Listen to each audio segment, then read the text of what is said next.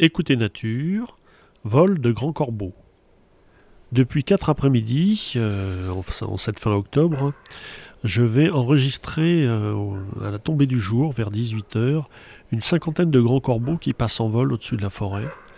Mais voilà, j'ai toujours des avions et c'est assez difficile d'avoir un enregistrement assez correct. Euh, donc c'est pour cela que j'ai passé 4 après-midi, 4 soirées et que j'y retournerai encore euh, durant le mois. Parce que les grands corbeaux ne passent qu'à une certaine heure, euh, vers 18h, entre 18h et 18h20.